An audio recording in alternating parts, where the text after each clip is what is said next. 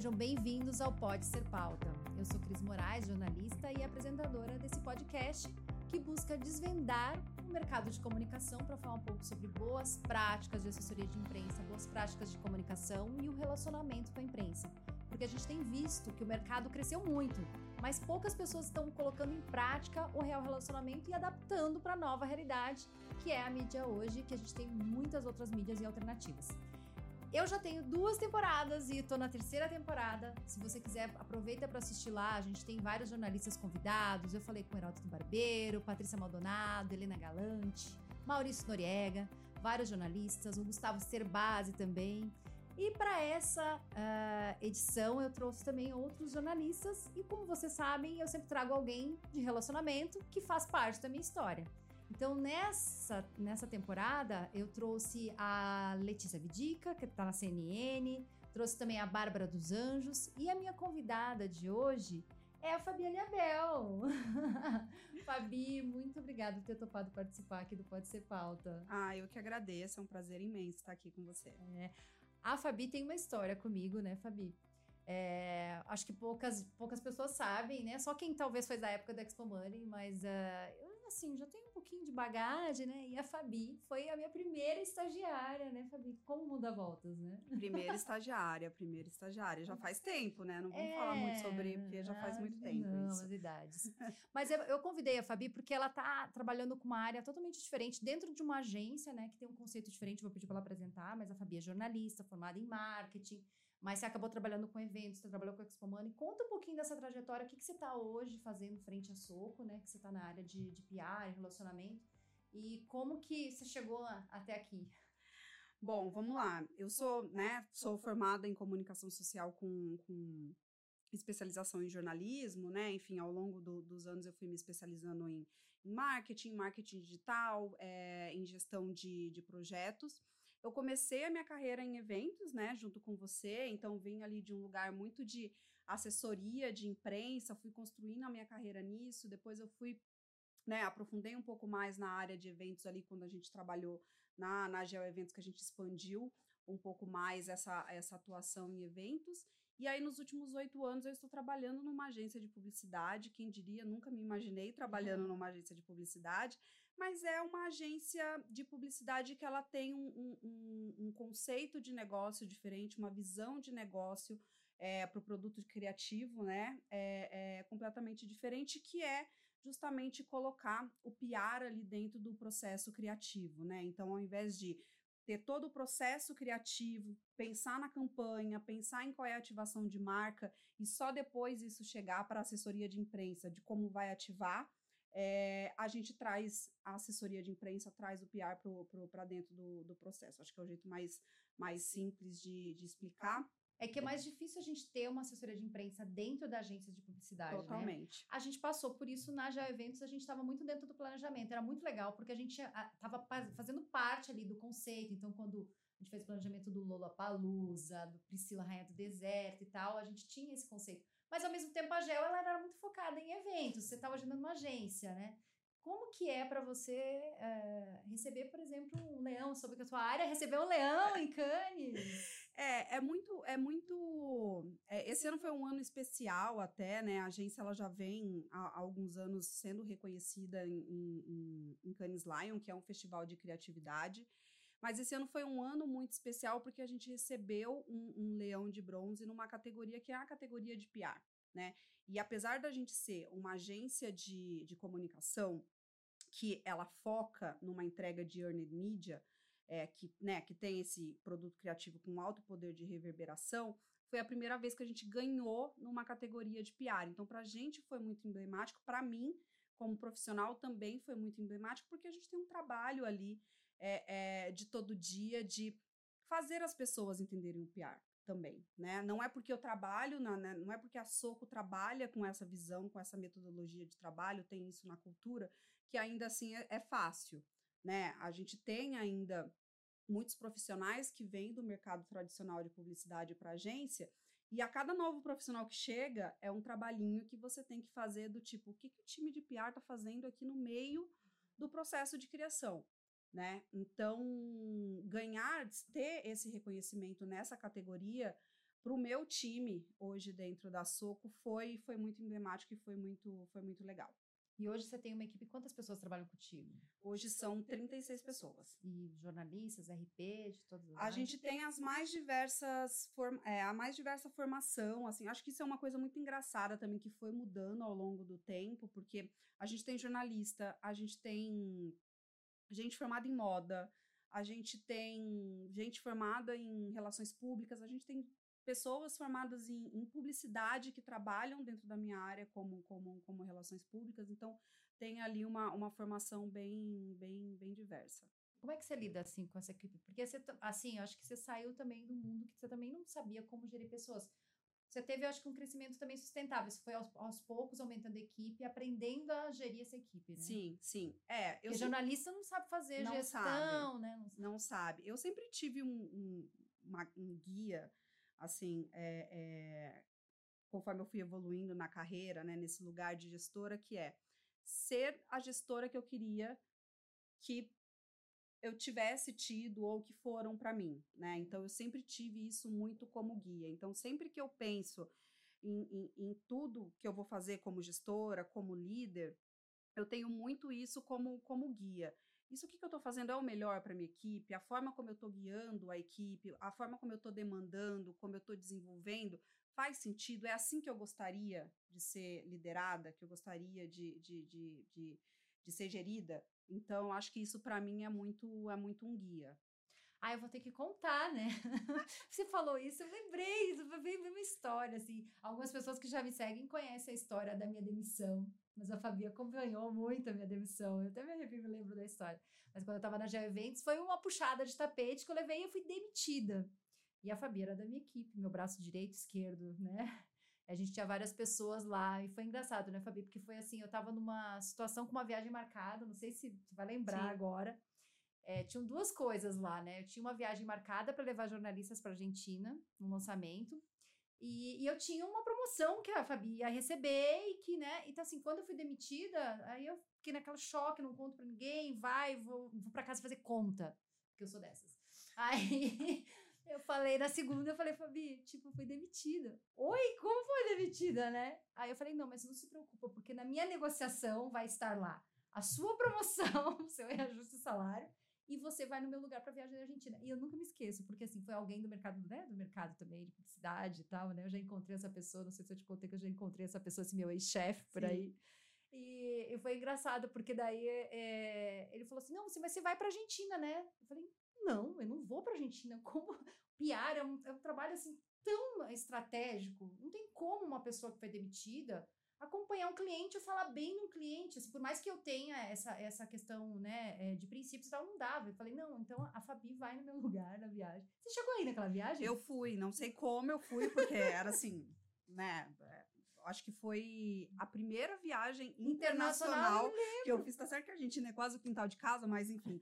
Foi a primeira viagem internacional que eu fiz. Eu não tinha passaporte. Eu lembro. Mas não que... precisa pra É, não né? precisava né? de passaporte. Mas eu lembro até que na época, eu não sei o que tinha acontecido, que eu tinha, sei lá, acho que tinham roubado a minha carteira. Eu tava sem o, o RG. RG. Não, eu não tirei, porque não ia dar tempo. Eu viajei com a carteira de trabalho, porque na época ainda podia viajar com a carteira de trabalho.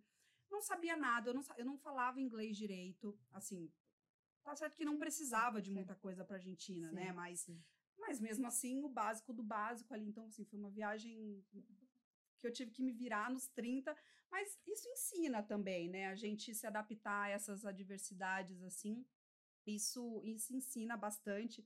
E eu acho que disso tem uma lição também, que é a gente sempre é, ter um time preparado Alguém pra, é, foi uma das coisas que eu tinha conversando contigo, eu falei, você tem alguém, a gente tem que ter exato, alguém na manga para substituir a exato, gente em algum momento. Né? Exato. Né? E a gente ter sempre alguém, tipo, Sim. se acontece alguma coisa hoje, pode ser até uma questão de saúde, preciso me ausentar por uma questão de saúde.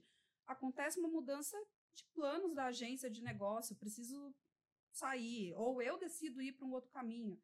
Tem que ter alguém que vai saber fazer aquilo, né? A gente não pode ser o único detentor de de todos os processos, de todas as informações, de toda a gestão ali. Então, acho que criar também esse legado de informação, de gestão, de técnica, também é super importante. É, mas eu só tive que fazer aqui uma, uma história, porque foi muito, assim, foi engraçado, foi difícil, né? Foi muito difícil. Sim. E depois, assim, como o mundo dá muitas voltas, e eu sempre falo que a gente, a reputação que a gente constrói, ela é muito importante para toda a sua carreira profissional. E como eu saí de lá, mas saí numa boa, depois que aconteceu, eu fui depois a Fabi me contratou para fazer o trabalho, lembra? Exatamente. Quem melhor para fazer a divulgação da Expo Money do que eu, que tinha feito oito anos? Né? Exatamente. Né? Voltou depois de um tempo. E é muito maluco, né? Porque assim, você saiu de uma, de uma posição em que você era ali a minha, a minha gestora, a minha liderança, você tocava, liderava todo aquele projeto, principalmente a Expo Money, que era um, um projeto totalmente seu. É, que a né? gente, e que a gente aprendeu pra é, caramba, é, foi demais. Né? Totalmente seu, e depois você voltou num lugar de fornecedor ali. E aí, de novo, tive que aprender como que eu me coloco nessa posição do, né? Você me contratando. De contratar e demandar e cobrar e preciso do resultado. Então, também isso foi uma experiência muito rica. É, mas isso, isso também é uma outra coisa que, para gestora, eu acho muito importante importante. É, eu, no momento que eu estava lá na GEL, eu contratava assessorias de imprensa. Então, por isso que eu falo que, assim, eu sempre me coloco muito no lugar do cliente, porque eu já fui cliente, eu já contratei. Então, a interface, quando eu, eu sei, e eu sou aquele tipo de pessoa que eu era era uma ótima cliente, mas também era a que mais cobrava. Tipo, Sim. Tipo, sempre quer resultado. Sim. Então, acho que eu tirei um pouco disso. E eu sempre falava para a equipe, lembra? A gente tinha, tipo assim, ah, trata bem fornecedor e tal. Trata bem fornecedor. Fornecedor é parceiro, é aquele que vai estar ali junto contigo. Você precisa de fornecedor.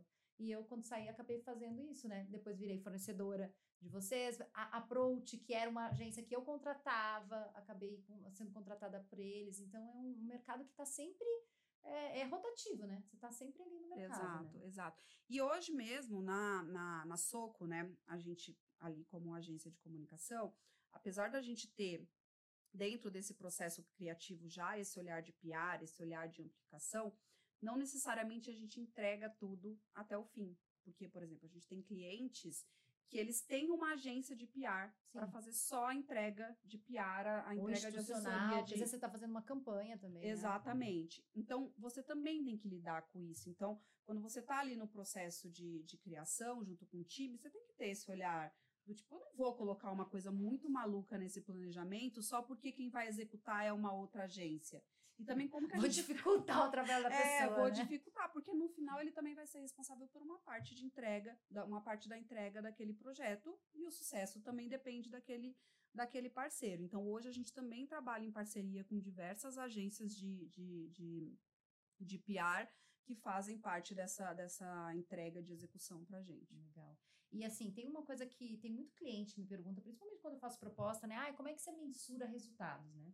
E na área de assessoria de imprensa, eu queria te perguntar isso porque veio um termo novo, né? Porque eu sempre falo que não tem outra coisa que mostre mais o resultado de imprensa do que a centimetragem que a gente Sim. fala, né? Que é o resultado ali, se você pensar, comparar com uma mídia paga. Se você fosse fazer um anúncio, quanto essa matéria em comparação ao anúncio, que é o que a gente chama, em assessoria de imprensa, a gente fala de centimetragem, e daí a gente fala do ROI, né? Se você fosse anunciar uma matéria no jornal e tal. E daí você veio, que eu ouvi o teu podcast, você participou com a, a, na, no meio mensagem, você falou muito do conceito que vocês vieram, que ao invés de falar de mídia espontânea, que era o que a gente usava tradicionalmente, virou earned media. Earned media, então, é. conta pra gente como é que é essa, essa, como é que vocês usam isso com o cliente, earned media e paid media, como que vocês, porque vocês fazem as duas coisas, né? A gente faz as duas coisas e o earned media, na verdade, nada mais é do que o olhar que a gente tem para o quanto aquela, aquela campanha, aquela ação, é, é, aquela ativação vai reverberar organicamente, né? O quanto aquela conversa vai crescer. E aí a gente faz muito um trabalho, né, de, de earned and paid, que é a gente traz o earned primeiro e o paid para nos ajudar. Você faz o seed? É, porque o que acontece? A gente cria histórias muito potentes para elas conseguirem reverberar, ter tração orgânica e depois a gente traz o, a paid media para poder nos ajudar a amplificar ao máximo, chegar no target correto e tudo mais. Nas agências tradicionais de, de publicidade, elas são, as estratégias são é, guiadas pela paid media, né? Então tudo é pensado, a maior parte do budget está em paid media. O que dificulta muito para o PR, porque vira muito. campanha e daí a gente não tem história para contar, porque não é pauta, né? Ex exatamente. Então essa é a diferença. Então quando você pensa o earned, primeiro você pensa uma história. Então Primeiro eu penso qual é a história, o quanto essa história tem um potencial de ser contado, o quanto as pessoas vão querer contar essa história organicamente. Depois, quem são as pessoas que vão contar essa história para mim, né? A gente chama né, os storytellers que vão contar, então pode ser um influenciador, quem é a imprensa, é, é, enfim, como que a gente vai contar isso, e depois quais são os canais. Então, a gente vai sair primeiro com o influenciador, a gente vai para a imprensa, e às vezes tem, a gente usa às vezes até canais de mídia para nos ajudar a contar essas histórias. Então, às vezes, por exemplo, a gente começa a contar essa história numa estratégia de out of home, por exemplo. Né? Teve uma, uma campanha que a gente fez para para Continental, marcas de eletrodoméstico, que era um, era um reposicionamento de marca, e a gente queria ressignificar o papel da, das mulheres é, dentro da cozinha, que não era só né, aquele papel que todo mundo pensa da mulher. E a gente fez um paralelo que era pegar grandes nomes e grandes feitos das mulheres e comparar com a história, que eram histórias que muitas vezes as pessoas pensavam que eram feitas por homens. Então, por exemplo, é, a gente colocou um Out of Home dizendo que a maior artilheira em Copas do Mundo era Marta e não... Era, e não um homem, todo mundo acha que é um homem, e era a Marta. Então, só a história daquele Out of Home falando que a maior, a maior artilheira do Copa do Mundo era uma mulher. Graças às dribradoras, minha amiga Nina me ajudou nessa aí, porque eu também não sabia. Né? É, na frente do Pacaembu, aquilo ali foi uma foto que reverberou e gerou uma conversa gigantesca. E aí uhum. depois a mídia entrou só para nos ajudar a potenciar, é, potencializar aquilo para o target, né, para o máximo ali, para chegar ao máximo do target. Então, Earned Media nada mais é do que a gente então, pensar uma não é só uma pauta na imprensa, você pode trabalhar com outras mídias, não é só isso. Não Mas é como só entra isso. o PR, como entra a tua equipe nessa história, assim, o que, que vocês sugerem? Quando é que vocês vão usar a imprensa, por? Então, a imprensa, ela entra compondo essa, esse planejamento de amplificação, acho né? que vocês têm, você podia dar um exemplo, né? Eu me lembro muito de uma campanha que vocês fizeram, acho que foi com a Anitta, né? Que foi da Fazenda Futuro. Anitta, Fazenda Futuro. Anitta é um ótimo exemplo. Então, por exemplo, a gente tinha que anunciar a Anitta como nova sócia de Fazenda Futuro. Como que a gente vai fazer isso de uma forma que não seja uma forma tradicional? Ai, vamos fazer uma entrevista pro... Nova sócia da Fazenda Futuro, né? Nova só, Anitta, nova sócia da Fazenda Futuro. Poderíamos trabalhar pautas, valor econômico, estadão, meios tradicionais? Poderíamos, mas não era o perfil da, da, da, da, da, da marca, não era o perfil da Fazenda Futuro, não era o nosso perfil como agência, então vamos pensar uma forma da gente criar uma história potente que isso vai reverberar organicamente. E aí, na época, estava começando a história da Fazenda, da Record. Fazenda, Fazenda Futuro, foi um tweet. Anitta fez um tweet, gente, fui convidada para a Fazenda. Ah, então Ela fez lembrar. isso um dia antes da gente anunciar. Só que muita gente pensa, por exemplo, Mas nossa... você sugerindo, falando para ela, faz esse tweet. Né? É, a gente fez todo o planejamento tá. de como aquilo ia acontecer. Só que muita gente pensa, nossa, genial, foi só um tweet. Inclusive, eu fico muito brava quando as pessoas reduzem essa campanha a só um tweet, porque não foi só um tweet. porque teve todo um planejamento de como ela ia fazer esse tweet na véspera, e no dia seguinte, aí ela fez o tweet na véspera do anúncio. No dia seguinte. Não, ela é campeã para fazer é, o lançamento, né? No dia que ela fez o, o, o, o, o tweet, todos os veículos deram que a Anitta ia entrar na fazenda. Todos os veículos. Não apuraram? Não apuraram. Todos os veículos. Saiu em todos os lugares falando. Hip imprensa, né? Todos os veículos. Pra gente foi ótimo, mas o fim da imprensa. Todos os veículos dela queriam entrar na, na, fazenda. Todos os veículos. E aí, o que, que, tinha, o que, que tinha acontecido? A gente tinha uma estratégia de, de, de PR. O Fazenda gostou de você, tudo bem, né? O programa. Amor, porque também gerou um, um buzz para ele. Só que a gente tinha uma estratégia de imprensa que é: a gente tinha feito uma série de entrevistas da Anitta e do Marcos Leta, que é, que é o fundador da Fazenda, previamente, com os veículos principais de economia, negócios, para sair nesse dia do lançamento. Ela fez um tweet um dia antes, uhum. que era um tweet planejado. No dia seguinte, que era o anúncio. Saiu exclusiva. Saiu todas as exclusivas. Ela estava na capa, a gente fez um, um shooting, né? Uma foto bonita dela com os produtos e tal. No dia seguinte, ela estava na capa de todos os jornais. E aí, todos os veículos que deram no dia anterior falando que ela ia entrar na Fazenda, tiveram que desmentir. Tiveram que publicar de novo. Publicar de novo, que na verdade ela não ia entrar na Fazenda, ela ia ser sócia da Fazenda Futuro. Então, assim, foi um boom de, E aí era uma estratégia casada de como a gente gerou uma história, né? Como a gente pensou numa história de anúncio. Vocês mensuraram quanto deu isso de, de mídia espontânea? Assim? Deu, não sei se eu vou lembrar direito, mas assim, foi acho que mais de 30 milhões de, de impactos, porque lá na Soco a gente faz, a gente não faz centímetro por coluna, Uhum. a gente faz um cálculo de impacto Nossa que é o cálculo de audiência, né? Então, audiência versus é, alcance versus quantas vezes aquilo foi publicado. Tá. Então, isso dá um número faz um de. estimado de Faz uma média lá, então, enfim, de acesso e tudo mais, e isso dá um número de impactos pra gente. É, mas foram mais de 40 milhões de impactos. assim. Foi, foi uma, uma das nossas principais campanhas é, no ano que a gente lançou. Legal, legal. E assim, e ficou em todas, em todos os jornais, em todos os sites. Você ligava a TV, porque geralmente os, os, prime- os- os principais jornais da manhã têm os destaques dele ali, as páginas, né? Então, mesmo quem não falou na TV, tinha a foto da Anitta ali estampado na, na, na leitura ali, na hora que eles passam no. no- É, eu No- lembro da imagem, né, É. do Estadão. Tá, É, é.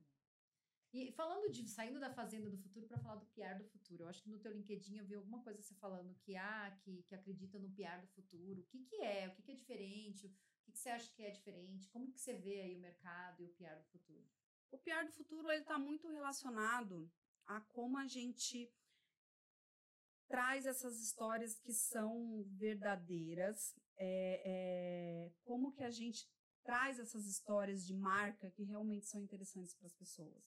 Porque eu acho que tem uma coisa antes de, de assessoria de imprensa que a gente trabalhava uma, é, notícias muito densas das marcas, né, da- da- das empresas.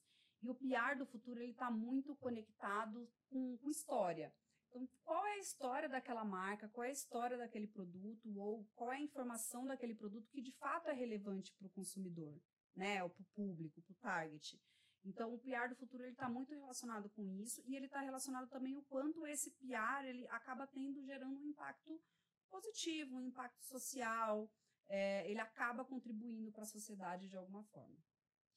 E Fabi, fa- falando você, agora voltando do, do, do futuro para o passado, vamos dizer assim, quando você fez jornalismo e tal, né? Acho que dá- vale dizer assim, você tinha outros planos. Você não queria trabalhar com assessoria de imprensa, né? Não. Conta. Não, eu não tinha. não. Eu estava, inclusive, resgatando isso que eu estava conversando outro dia com uma. É porque eu me lembro que eu te entrevistei e você queria escrever e a gente e na época a Expo Money foi um assim um grande aprendizado, porque lá a gente tinha uma autonomia numa equipe pequena e a gente fazia tudo. Então tinha um jornal, tinha um jornal, tinha um newsletter, tinha um programa de TV, inclusive você, eu apresentei, você apresentou também depois, né? Sim. Teve programa de TV, a gente fazia Sim. assessoria de imprensa, a gente estava muito junto com o marketing. Ali, assim, era uma grande escola, porque a gente Sim. tinha autonomia para fazer. Fiz o projeto Mãe e Mulher, etc. Sim. então assim, Sim. e daí você começou escrevendo comigo e fazendo clipping, que o pessoal lembra que o pessoal de publicidade, eles que falam até hoje. pastas. Eles falam até hoje pra você que o pessoal da assessoria só faz clipe? Só faz, clippings. Como é que eles falam? Só fazem clipe e a gente faz. falava que eles só faziam desenho. É né? verdade, é verdade, é verdade.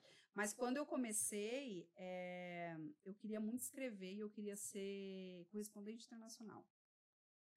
Queria viajar o mundo, queria contar. Mas já tinha uma coisa ali no fundo que era sobre contar boas histórias. Então, eu tinha muito essa coisa sobre escrever, contar boas histórias, viajar o mundo contando histórias. E aí, ao longo do tempo, a gente vai né, se adaptando à carreira, ou enfim, ou por, por uma necessidade do momento, porque era aquilo que tinha no momento, e a gente vai moldando a carreira, ou você vai se desenvolvendo em outras coisas. Acho que hoje eu cheguei num lugar que eu estou muito confortável, né? Eu me encontrei nessa carreira, é, me encontrei nesse lugar de, de, de conseguir fazer um trabalho em que a gente consegue contar essas histórias de uma forma potente. Eu acho que esse trabalho que a gente faz hoje, não só na Soco, mas que isso também está reverberando para o mercado de, de publicidade como um todo, que é como que a gente está tirando o PR, a assessoria de imprensa, esse trabalho pra, que para a gente é tão importante dessa ponta final, que isso é o que faz muita diferença. E pensando um pouquinho assim, é, você tem, você aprendeu com uma raiz, né? Não sei se hoje já é mais Nutella, né? De publicidade, acho que já virou Nutella, né? Mas assim, entre um assessor de imprensa mais raiz, tradicional, e, e o Nutella pensando mais no, no ativação e criatividade, você comentou comigo até que às vezes falta um pouco a base, raiz mesmo, né? E às vezes tem muita questão de criatividade Mas não pensando no, nos veículos de mídia, como que você vê isso, né? Qual é o ideal? É, isso, isso é uma coisa que, que, que assim, mudou muito, muito, muito, muito. Eu ainda sou, sou bem raiz, assim, tem, meu time sabe disso, porque como eu tenho um time multidisciplinar, ali, né, diversas formações e tem também uma composição que às vezes tem conta que a gente não tem uma entrega de PR ali, de, de amplificação e tal, mas a gente tem uma entrega mais voltada para influenciadores, por exemplo. Eu mesmo nessas entregas eu falo, gente, a gente precisa ter um, pelo menos uma publicação. Um, não, e a gente precisa ter um olhar, porque se a gente não tem esse olhar do que pode ser pauta, sabe, do que pode ser história, a gente não vai conseguir avaliar se aquela história tem potencial ou não. Então, eu, eu, eu puxo muito isso do time, de exercitar esse olhar do isso aqui poderia virar uma notícia? Alguém vai querer ler sobre isso, sabe? Você vê isso aqui na home de um portal importante, você vê isso aqui sendo publicado no jornal.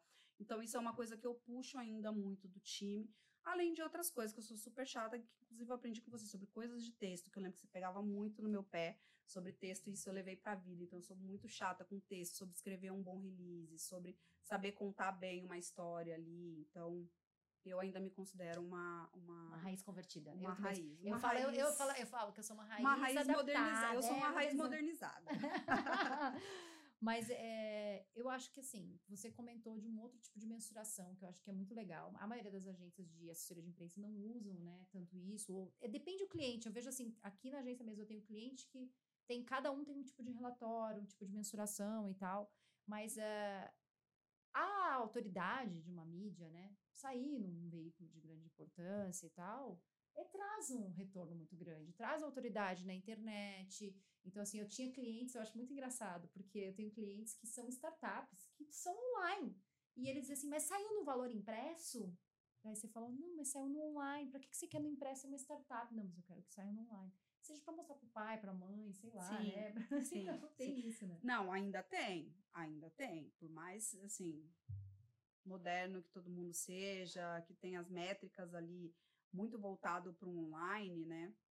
Para o digital, ainda tem todo cliente que quer sair no Fantástico, que quer sair no impresso, que tem uma importância muito grande para Uhum, isso, né? Então, é, eu acho que, que isso são coisas que não muda e isso só mostra é, esse valor que a imprensa tem, né? Porque no final a imprensa ela passa muito esse lugar de credibilidade, né? Uma história ela pode ser só uma história. É, se ela é uma história que ela saiu num veículo de credibilidade, ela é uma história com credibilidade, né? Então posso ter uma campanha que mobilizou várias pessoas mas ela pode ser só uma história, mobilizou várias pessoas, mas quando eu tenho aquilo indo para um veículo de imprensa, aquilo ali ganha um peso maior, porque, nossa, a imprensa falou sobre aquilo. A imprensa ainda tem essa credibilidade, né, de atestar, afirmar que aquilo ali é verdadeiro, que aquilo ali faz sentido e vale a pena ser lido. E hoje os influenciadores são influenciadores que ficam dentro da tua área ou são pessoal de publicidade que cuida? Não, fica dentro da minha área. Porque eu estava conversando esses dias com uma outra jornalista, ela falou: para quem melhor de lidar com o influenciador do que assessor de imprensa que lida com o bicho que é o jornalista, né? Então acho que sim, tá muito sim, alinhado sim. isso. É, e, e, e, o influenciador fica nas agências, nas, nas, agências tradicionais de publicidade fica separado. Sim, pois é. Mas lá na, lá na Soco fica dentro da nossa área porque o, o, influenciador nada mais é do que um storyteller. Então, ele é mais assim, um canal. Ele, ele é mais um, um canal, canal, De, de mídia espontânea. Assim, tudo bem, deve ter alguns que são pagos, mas vocês usam também eles é como, um como a mídia de, de earning media é. de vez em quando? Não? A gente usa, a gente usa, porque às vezes a gente faz seeding ou a gente faz uma ativação que a gente convida, enfim, um influenciador ou outro e tal. Obviamente, hoje, com o crescimento desse mercado, é muito difícil fazer alguma coisa, coisa orgânica de é. com influenciador, assim, é muito, muito, muito difícil. É, mas o influenciador é um canal, ele é um veículo de comunicação igual, né? Então, ele precisa, ele precisa contar a história para ele direito, ele precisa repassar aquela história direito, porque senão também tem uma gestão de crise igual, uhum. né? Então, assim, é, e muitas das vezes, quando isso está separado, por exemplo, ah, é o time de marketing, o time de publicidade das agências que lidam com o influenciador, deu um problema, quem é que resolve a gestão de crise? O PR. Entendeu? Vamos falar de crise. Então. Vamos falar de crise, que essa semana eu tô boa pra falar de crise. gerenciamento de crise. Eu acho que assim, é, escola, né? A gente aprendeu bastante sobre isso, gerenciamento de crises, né? Eu, eu sempre lembro daquela do Lula Palusa. Você lembra Sim, daquela Lollapalooza? Sim. Tem uma história de crise que eu já contei em algumas lives, mas vale a pena, né? Eu lembro que a gente estava fazendo o lançamento do Lollapalooza. E daí o Perry Farrell estava aqui no Brasil e deu uma série de coletivas. A gente estava na. Foi, é, era um lugar diferente, que era aqui no Joca, era muito mais legal, vamos dizer assim, né? Que agora naquele fim de mundo, Ah. né? E a gente fez uma coletiva e fez várias entrevistas, né? E eu acompanhei as entrevistas. No meu inglês não é maravilhoso, mas eu acompanhei as entrevistas, né? E teve uma matéria de um veículo grande de São Paulo, vou fazer o nome. E a jornalista pegou e colocou uma matéria e colocou assim o título dizendo. Sabe que eu tento buscar essa matéria não aparece mais, né? Na busca, eles tiraram essa matéria. É, Perry Farrell vem pro Brasil e diz que brasileiro não tem cultura musical. Nossa, daí saiu essa matéria no outro dia.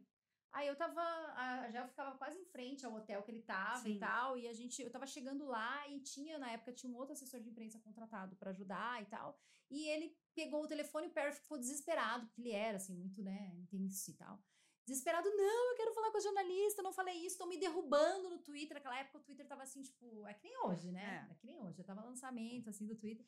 E daí ele falou, não, não foi isso que eu quis dizer e tal, porque ele quis dizer que, assim, o brasileiro, e ele trazia, era, o conceito era diferente do festival, né? O festival trazia muito, assim, bandas alternativas, né? Era um, um rock indie e tal, eram coisas que o brasileiro não conhecia. Então ele, ele foi na coletiva e falou de cada uma das bandas, foi mó bonitinho, né? Falou de cada uma das bandas, por que que ele trouxe, não sei o quê. Eu lembro da Arctic Monkeys e várias bandas muito que Sim. naquela época não se conhecia. Sim. E daí ele ligou, o, o assessor pegou o telefone e ligou pra jornalista e ele falou: Não, não foi isso que eu quis dizer, não sei o quê, eu tô triste, eu quero morrer. Aí eu, che eu não deu tempo de eu chegar pra falar com ele, saiu mais uma manchete. Perry Farrell vem pro Brasil e diz que quer morrer. Esse era o tipo de crise que a gente tinha que lidar diariamente, Era né? isso. O Lobão quebrando a gente porque botamos ele num show da tarde. Era isso. Lembra do, do vazamento do, do line-up, da, da gráfica? Que alguém tirou foto, Nossa, é era uma coisa impressa ainda, gente, O um line-up era, negócio era, era, era impresso. Alguém foi e tirou uma foto da impressão do line-up. Meu Deus, eu não lembrava disso. Lembra também da, do negócio que alguém respondeu na rede social? um Ah, não, esse, eu lembro, eu lembro condomínio. A gente tinha acesso, naquela época era Facebook, né, gente? E a gente, a gente tinha acesso, então era logado a minha conta e tal. E a gente ia, porque ia ter que trocar banner, colocar uma coisa assim daí. E de repente eu olho um post assim. É... Não lembro o que um ele escreveu, mas assim, tipo, inacreditável, foda, uma dessas palavrão, assim. Aí eu olho, meu Deus, saí no perfil do, do Priscila. Eu lembrei, é, eu lembrei isso essa, essa semana, porque passei por algo, a gente passou por algo parecido e tal, né? Não era A um gente dá palavrão. risada, Dá mas, gente, risada, que mas é isso. Apaga o post, pelo amor de Deus. Aí todo mundo no Twitter. Foi o estagiário. Coitado, não era estagiário, Não era gente. estagiário. Era alguém que tava. Era um gestor E, de ó, projeto. passa o tempo. Bota de novo. Não, voltou de novo, porque era isso, gente. Foi o estagiário que respondeu. Então, é, mas é, É, muito- era um tipo, caralho, era uma coisa bem É, assim, tá, era uma gente? coisa Tipo, e bem- daí fala. Aí o, o diretor de marketing me liga, Cres, tem um post. tá?" Daí resolve, né? Sempre é, É, isso, né? é. Então, como é que é pra te lidar com crise, assim? É, hoje, assim, você deve. Essa coisa de influenciador, de artista, né? Que, como é que é pra te lidar com crise e como tem sido, assim, essa gestão da crise? É, assim, a crise, na, na maioria das vezes, é que eu falo que assim, eu acho que eu nunca passei por uma crise, crise, crise, porque pra mim, crise é, sei lá, cair um avião em algum lugar, tá tendo uma empresa, uma companhia aérea. Pra mim, isso é uma crise. Acho que qualquer outra coisa menos do que isso. Não tem dimensões. Não ah, tem. É, eu falo que dimensões, porque quando eu fiz uma, eh, fiz MBA também tinha aquelas dimensões toxicológicas, essas coisas assim, É. tipo, né, É. é, uma queda de um avião, uma Exato. né? E, e eu, eu sempre falo que a gente chama muita coisa de crise e às vezes não é uma crise, né? Porque a gente já é muito condicionado a inflamar as coisas Antes de resolver antes de resolver, né? Então, é, hoje eu costumo, obviamente, eu também já fui essa pessoa que, meu Deus, já fiquei desesperada, meu Deus, isso aqui vai acabar o mundo, qualquer coisa. Mas hoje eu tenho um olhar muito mais tranquilo, até porque também tem que dimensionar isso para o time e tudo mais. Mas a primeira avaliação que eu faço é: isso aqui é uma crise? Qual é o tamanho dessa conversa? É porque hoje com rede social também as coisas crescem muito rápido, Sim. você tem que ter esse parâmetro também, né? Tipo, de zero a não sei quanto, eh, quantas menções ou alcance disso aqui a gente considera uma crise, sabe? A partir de quanto o tamanho dessa conversa a gente considera uma crise. Então, mas você tem que ter esse olhar, tem que ter esse olhar mais frio para a situação. É, nem sempre agir rápido é o melhor caminho, às vezes só precisa monitorar e esperar a poeira dar uma baixada. É, mas crise é muito caso a caso, assim, é muito situação a situação, cliente a cliente. É, então tem que olhar muito de forma ponderada. É, não dá para ficar comentando nomes, né? Porque É. Senão, né? É, eu teria cases ótimos contar, mas posso, vamos deixar isso aí, vamos deixar isso aí entre nós só.